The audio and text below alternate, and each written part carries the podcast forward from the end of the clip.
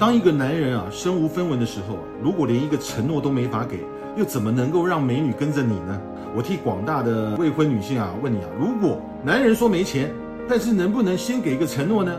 那女孩子会不会因为这个承诺而暂时先跟你在一块呢？我相信有些女孩子是会考虑的啊。你或许可以让我吃稀饭，但是不能让我一辈子吃稀饭嘛啊！你至少可以先给我一个承诺，让我相信我不会永远过着这样的日子。但是有很多直男啊，连一个承诺都没法给，然后他们还会说：你看，女人都是很现实的，在我最穷的时候跑掉，理解吗？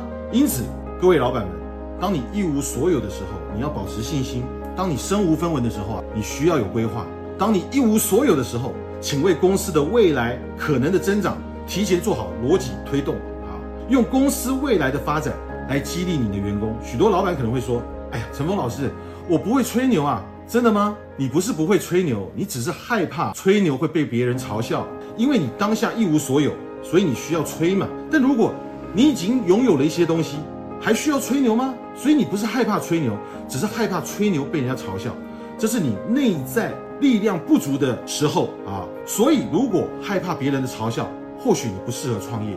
因此，我告诉你，一个创业者啊，身上拥有一种特殊的品质啊。那就是什么迷之自信？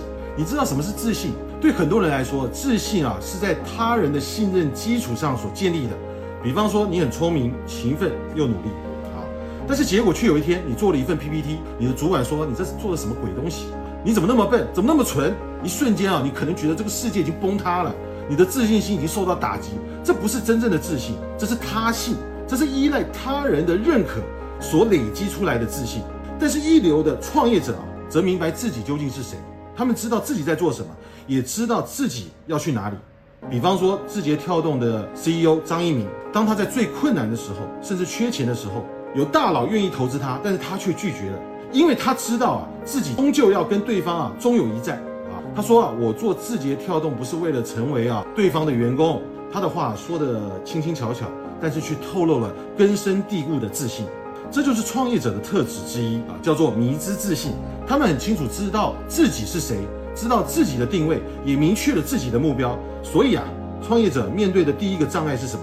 不要怕他人的嘲笑，也不要因为被嘲笑而去争辩。你只需要相信你所相信的，是对客户、对社会、对员工都会产生价值，而且坚定不移的向他推进啊，让大家在成长的道路上紧紧跟着你。